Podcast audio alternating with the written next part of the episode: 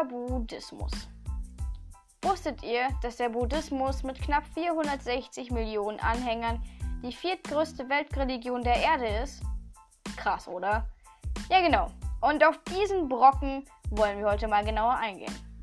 Viel Spaß! Hallo Freunde, ich heiße euch recht herzlich zu der ersten Folge meines Schulpodcasts willkommen. Heute geht es um den Buddhismus und ich werde euch ein bisschen darüber aufklären. Also lehnt euch zurück, hört zu und seid einfach einfach dabei und aufmerksam. Der Buddhismus ist eine Weltreligion. Das bedeutet, es ist eine Religion mit einer großen Anhängerzahl. Die Religion geht von einer ganz bestimmten Person aus, und zwar von Buddha. Damit meine ich jetzt aber nicht den dicken, lachenden Mann, den man als Statue auf den chinesischen Restaurants sieht, ne?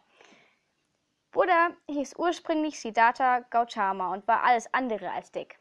Aber das ist jetzt auch sekundär. Wie Buddha nun genau mit dem Buddhismus zusammenhängt, sowie viele weitere interessante Fragen klären wir jetzt.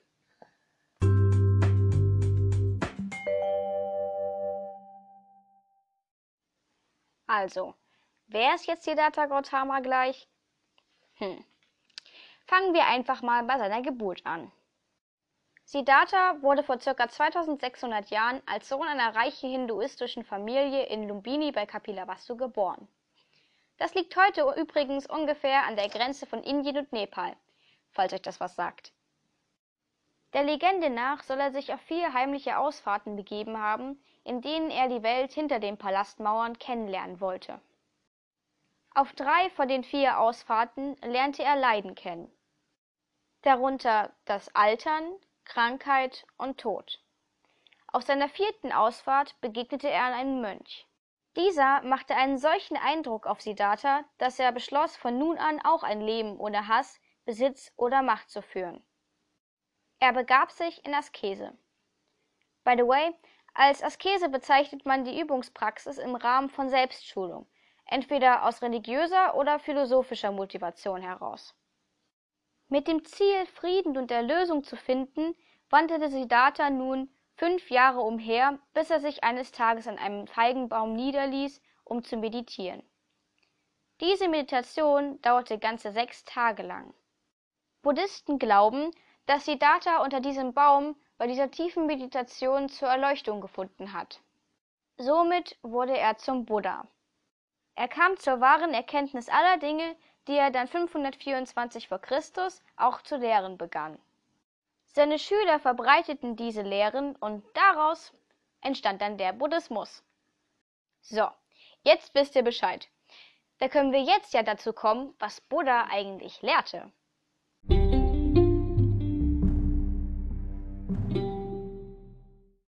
Also, Buddha selbst war eigentlich ursprünglich ein Hinduist. Das bedeutet, dass einige Sachen, wie zum Beispiel das Nirvana und das Samsara, jeweils bei Buddhisten sowie bei Hinduisten eine große Rolle und auch eigentlich dieselbe Rolle spielen. Als Samsara bezeichnet man übrigens den Kreislauf des Lebens. Nach buddhistischem und hinduistischem Glauben wird man nach dem Tod immer wieder geboren. Diese Wiedergeburten nennt man übrigens Reinkarnation. Das müsst ihr euch jedoch nicht merken. Für Anhänger beider Religionen ist diese Vorstellung jedoch schrecklich, da das Leben in ihren Augen erfüllt von Leid ist und sie dieses Leid nach ihrem Tod gerne hinter sich haben wollen.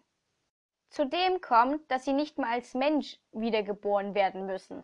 Sie können als Tier oder sogar als Stein oder Pflanze wieder zurück auf die Erde kommen. Das hängt ganz davon ab, wie viel gutes Karma sie in ihren Lebzeiten angehäuft haben. Das Karma wird übrigens von deinen guten und schlechten Taten beeinflusst. Das heißt, wenn du sehr viel Gutes getan hast in deinem Leben, dann steigen sich die Chancen, dass du vielleicht nicht als kleines Bäumchen wieder auf die Erde kommst. Doch es gibt auch einen Weg, sich ganz von dieser Wiedergeburt zu befreien. Und zwar, indem man den achtfachen Pfad der Erkenntnis befolgt. Das wäre erstens rechte Gedanken, zweitens. Rechter Glaube, drittens. Rechtes Versenken, viertens. Rechte Aufmerksamkeit, fünftens. Rechtes Streben, sechstens. Rechtes Leben, siebtens. Rechte Werke und achtens. Rechte Worte. Nach Buddhas Lehren hat man nach der Befolgung des achtfachen Pfades die Möglichkeit, aus der Reinkarnation auszusteigen, das Samsara hinter sich zu lassen und ins Nirvana zu kommen. Das ist für große Buddhisten natürlich das ganz große Ding. Ich meine, jeder strebt an, seine Erleuchtung zu finden und dann als Buddha nach seinem Tod ins Nirvana eintreten zu dürfen. Ich würde euch jetzt gerne beschreiben, was das Nirvana genau ist. Nur kann ich das leider gar nicht so richtig zusammenfassen. Jedoch kann ich euch vorlesen, was Buddha selbst dazu gesagt haben soll. So, also nachdem wir die Basics jetzt erstmal geklärt haben, können wir eigentlich auch zum letzten Part des Podcasts kommen.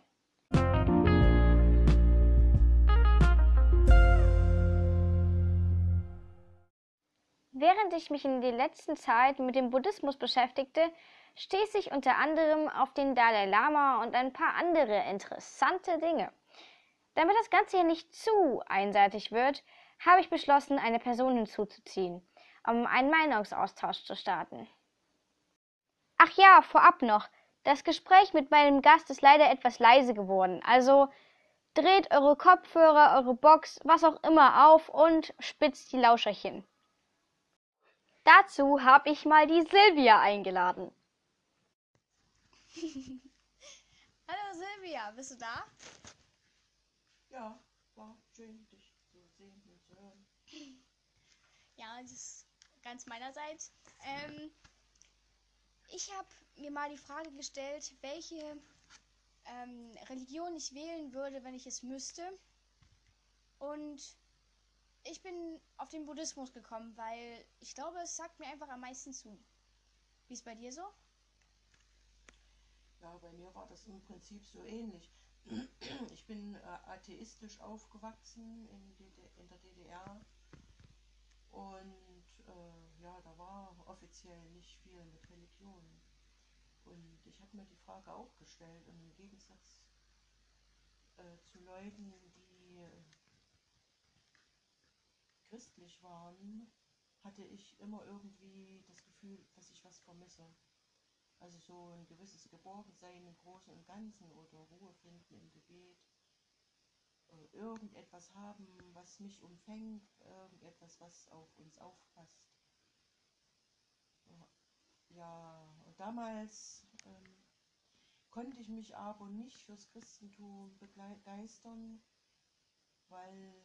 Namen Jesu so viele Kriege angezettelt worden sind und viele einheimische Menschen auch der Inquisition zum Opfer gefallen sind oder weil die Entwicklung der Wissenschaften durch die Kirche lange Zeit verhindert oder, oder gebremst wurde. Ja, wie ich nun ausgerechnet zum Buddhismus gekommen bin, wahrscheinlich, weil der die Anwendung von Gewalt kategorisch ablehnt. Das hat mir wohl am meisten imponiert. Hm. Ja, so sehe ich das auch. Also ich bin zum Buddhismus gekommen, jetzt erst ähm, richtig intensiv durch unser Ethikprojekt, da wir da jetzt was dazu ausarbeiten mussten. Aber ja, das, das hört sich sehr interessant an, was du zu sagen hast. Ähm, du kennst doch sicher auch den Dalai Lama. Also ich habe das so aufgefasst, es ist das Oberhaupt der Buddhisten momentan. Ist das so? Wie stehst du denn zu dem? Ja, ja, das ist das Oberhaupt äh, der Buddhisten, ähm, wie ich zu dem stehe. Ja. Als Kind habe ich immer drüber gelacht, weil in dem zweiten, also der zweite Teil von der Bezeichnung Lama heißt und da habe ich mir immer ein Lama vorgestellt. Hat aber nur damit gar nichts zu tun, ist ja auch aus einem ganz anderen äh, Sprachraum her. Ähm, der Dalai Lama, der ist ja in den 30er Jahren geboren im Nordosten von Tibet äh, als Sohn von Bauern. Äh, ich weiß nicht, wie viele Geschwister das waren. Auf jeden Fall ist er dann im dritten Lebensjahr, nachdem der 13. Dalai Lama gestorben war, äh, in die tibetische Hauptstadt gebracht worden. Und man brauchte dann unbedingt ein, ein, ein neues äh, Oberhaupt der tibetischen äh, Buddhisten. Und es hatte sich rumgesprochen, dass der kleine, Dalai, nee, dass der kleine äh, Dreijährige Visionen gehabt hat und Dinge gesehen hat, die nur ein Dalai Lama hätte wissen können. Und äh, deswegen hat man sich ihn ausgesucht und hat ihn mitgenommen. Der hat eine äh, wirklich exzellente Bildung erhalten und äh, wurde weltoffen erzogen und der bildet sich auch heute noch weiter, auch als weit über 80-Jähriger. Ja, als junger Erwachsener ist er dann äh, aus Tibet geflohen nach Nordindien ähm, unter beschwerlichen Bedingungen. Also das war damals so, dass in den 50er Jahren die, ähm, die Chinesen unter der Führung von Mao Zedong ähm, Tibet annektiert hatten und ähm, ja, also die, die Ausübung der Religion dann verboten worden ist. Es gab dann eben dort die kommunistische Propaganda und ähm, ja, viele Tibeter sind dann über die Grenze äh, in Nachbarländer geflohen und ihn hat es nach Dharamsala verschlagen. Und äh, er hat dann halt von dort aus, da war er schon Dalai Lama, ähm, viel für die auch geflohenen tibetischen Buddhisten getan. Die haben dort viele Schulen errichtet, die haben sich darum gekümmert, dass äh, die Leute Unterkünfte bekommen haben. Die haben Krankenhäuser gebaut und, und, und. Also, also in Einzelheiten weiß ich das jetzt auch nicht alles, aber auf jeden Fall ähm, ist da ganz viel für die gemacht worden. Äh, Indien hat denen auch dabei geholfen. Und was mir, ähm, was mir auch sehr gut gefallen hat, als der Nachfolger Maos, äh, der nächste Diktator Chiang Kai-shek, äh, als der verstorben war, es war auch ein chinesisches Staatsoberhaupt, da haben viele ähm, Regierungschefs aus anderen Ländern äh, kondoliert. Und auch der Dalai Lama ähm, der ja nun eigentlich allen Grund gehabt hätte, äh, wütend auf, den, auf die Chinesen zu sein oder auf mhm. die chinesische Regierung, mhm. der hat wortwörtlich gesagt, ich wünsche ihm eine gute Wiedergeburt. Also das hat mich sehr beeindruckt, wie viel, äh, wie viel Mitgefühl für diesen Diktator äh, der Dalai Lama ähm, hat. Also eine gute Wiedergeburt ähm, würde ja bedeuten, ähm, er, hat, er, er könnte die Chance nutzen, im nächsten Leben einiges anders zu machen. Hm. Ja, besser für die Menschen. Tja. Und ähm, ich habe eine Frage. Du sagtest ja, dass äh, der ähm, neue Dalai Lama dann ähm, gewählt wurde, sage ich mal, oder ausgesucht, auserwählt wurde, als der alte gestorben ist. Wird denn immer ein neuer Dalai Lama ausgesucht, wenn der alte gestorben ist? Ja, oder? Eigentlich schon. Ja, wobei mir zu Ohren gekommen ist, äh, der jetzige Dalai Lama äh, hat mal irgendwann gesagt, ob es stimmt, weiß ich nicht. Äh, es könnte sein, dass er der Letzte ist.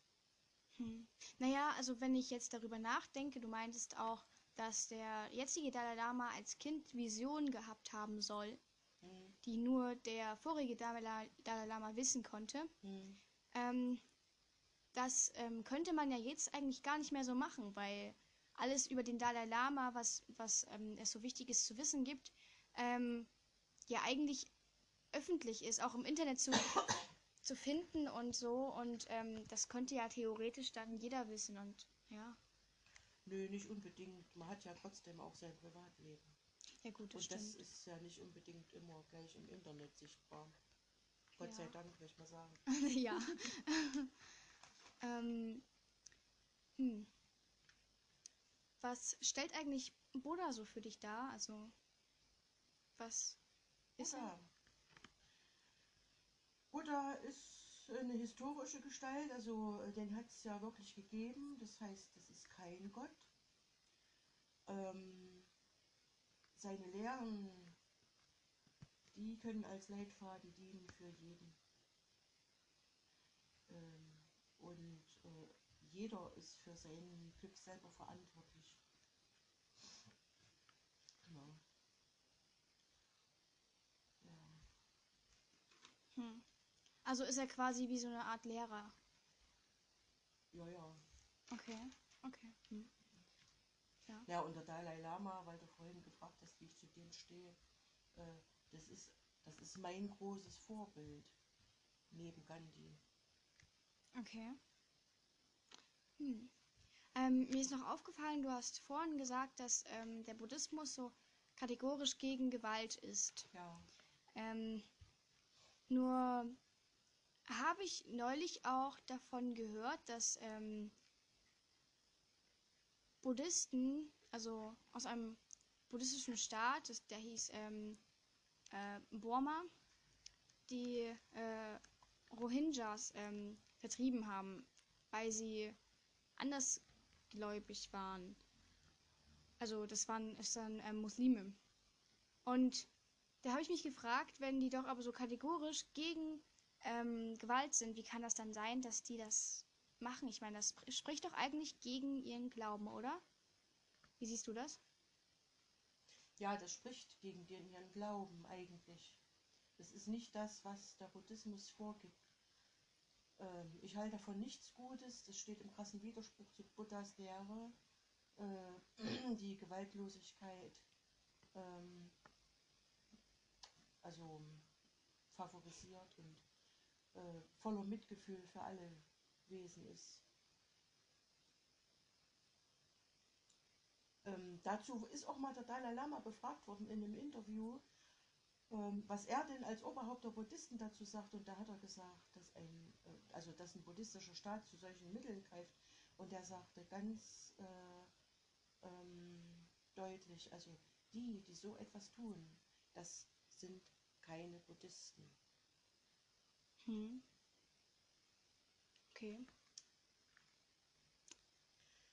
Die andere Seite ist natürlich die, ähm, wir sind ja alles nur Menschen. Menschen machen Fehler. Ja. Ja. Es wäre natürlich schön, schön und äh, auch richtig, wenn, wenn solche Fehler dann auch wieder gut gemacht werden würden. Hm. Ich halte von der Vertreibung der Rohingya überhaupt nichts. Äh, ich meine, wo sollen sie denn hin? So viel wie ich gehört habe, sind die staatenlos. Oh. Ja, das ist natürlich ziemlich kritisch. Eigentlich, eigentlich äh, ist denen ihr Siedlungsgebiet in Burma gewesen. Aber die burmesische Regierung, äh, die wollen die nicht haben, weil es Moslems sind. Und die sind äh, dann über die Grenze nach Bangladesch gegangen. Weil dort ist ja eigentlich äh, muslimisches Gebiet, aber die haben ja auch selber viele Probleme. Ach, und dann haben Und die die auch auch- abgewiesen. Und es ist ja auch nicht in ihrer Heimat. Das weiß ich jetzt nicht genau. Kann ich dir nicht sagen. Naja. Also ich, ich finde, wir haben jetzt sehr viele Zusatzinformationen gesammelt und ich bin dir auch sehr dankbar. Ähm, ich würde sagen, dass wir das Gespräch hiermit beenden und ähm, ja, also nochmal vielen Dank. Bitte, bitte. Na, das war doch ziemlich aufschlussreich. Falls ihr jetzt noch dabei sein solltet, bedanke ich mich recht herzlich für die Aufmerksamkeit und hoffe, ihr konntet irgendwas dazulernen.